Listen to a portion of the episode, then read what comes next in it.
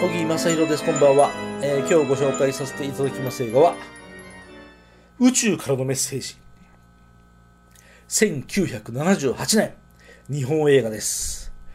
えー監督はご存知、深作金次さん。そう、SF 映画撮りましたね、この人ね。えー原案は石森章太郎さん。あと SF で有名ですね。えー野田正宏さん。あと、ナレーターに、芥川隆之さんですね。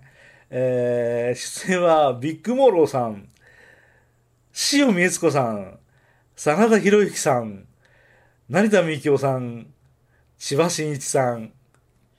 はあ、笑っちゃうほど豪華ですね。えーこれも、あの、前回お話ししました怪獣大戦争の時と同じで、あの、名古屋の映画館が、えー閉館してしまいます。えー今まで当社で、えー当映画館で上映してきた映画をリバイバル上映いたしますっていうね、あの、その、リバイバル上映の一環で見てまいりました。あの、この映画、僕は公開当時はね、子供の頃すぎてほとんど知らない、覚えてない。えーでも大人になってから知ったのは、あの、スター・ウォーズのエピソード4、そう、一番最初のスター・ウォーズ、あの公開に合わせて、急遽作られたそうですね。そう。そのせいで、あちこちでスター・ウォーズっぽい仕掛けがたくさん見られますね。えーあの、最初のオープニングの登場シーンも似てますよね。えーお姫様が悪い奴にさらわれて、救出しようと、ならず者と組んだりしますよねって、もう全くスター・ウォーズですね。えーいいんです。スター・ウォーズは、え黒澤明をパクってますから、えースター・ウォーズをパクり返すことはいいんじゃないですか？宇宙からのメッセージ、僕は、ただのパクリ映画だとは思ってません。えー そうね、僕、リバイバル当時見た メモを片手に、えー今喋ってますけど、そのメモはこう書いてます。ストーリーは、綺麗なお姫様が敵の帝国と戦う。荒くれ者がお姫様を助ける。時には嫌々ながらも助ける。えー老人が若者を導く。えー不思議な力を信じる。えー憎めないロボットが登場する。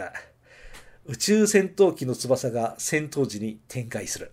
うん、完全にパクっているので、見ていて恥ずかしいぐらいですと、えーその当時の僕のメモに書いてあります。うん、でも、これ、後でこのウィキペディア読んで初めて気がつきましたけど、あの、やっぱりクライマックスで敵の要塞に戦闘機で突っ込んでくるんですよ。宇宙戦闘機で。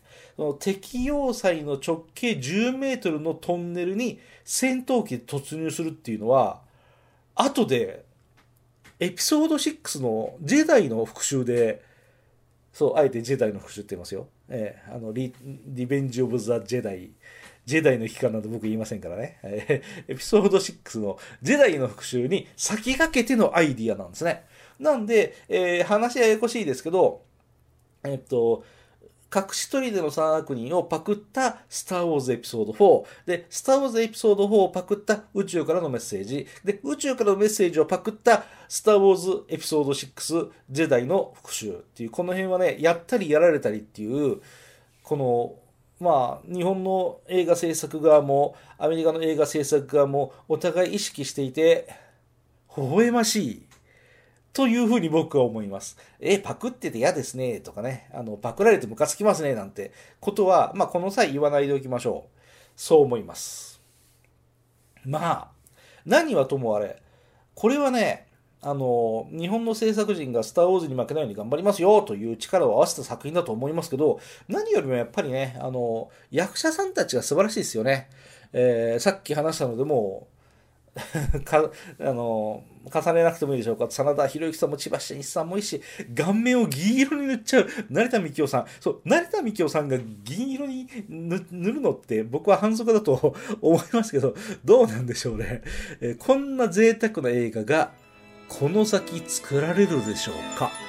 まあ何はともあれ塩見悦子さんが本当にお綺麗でした。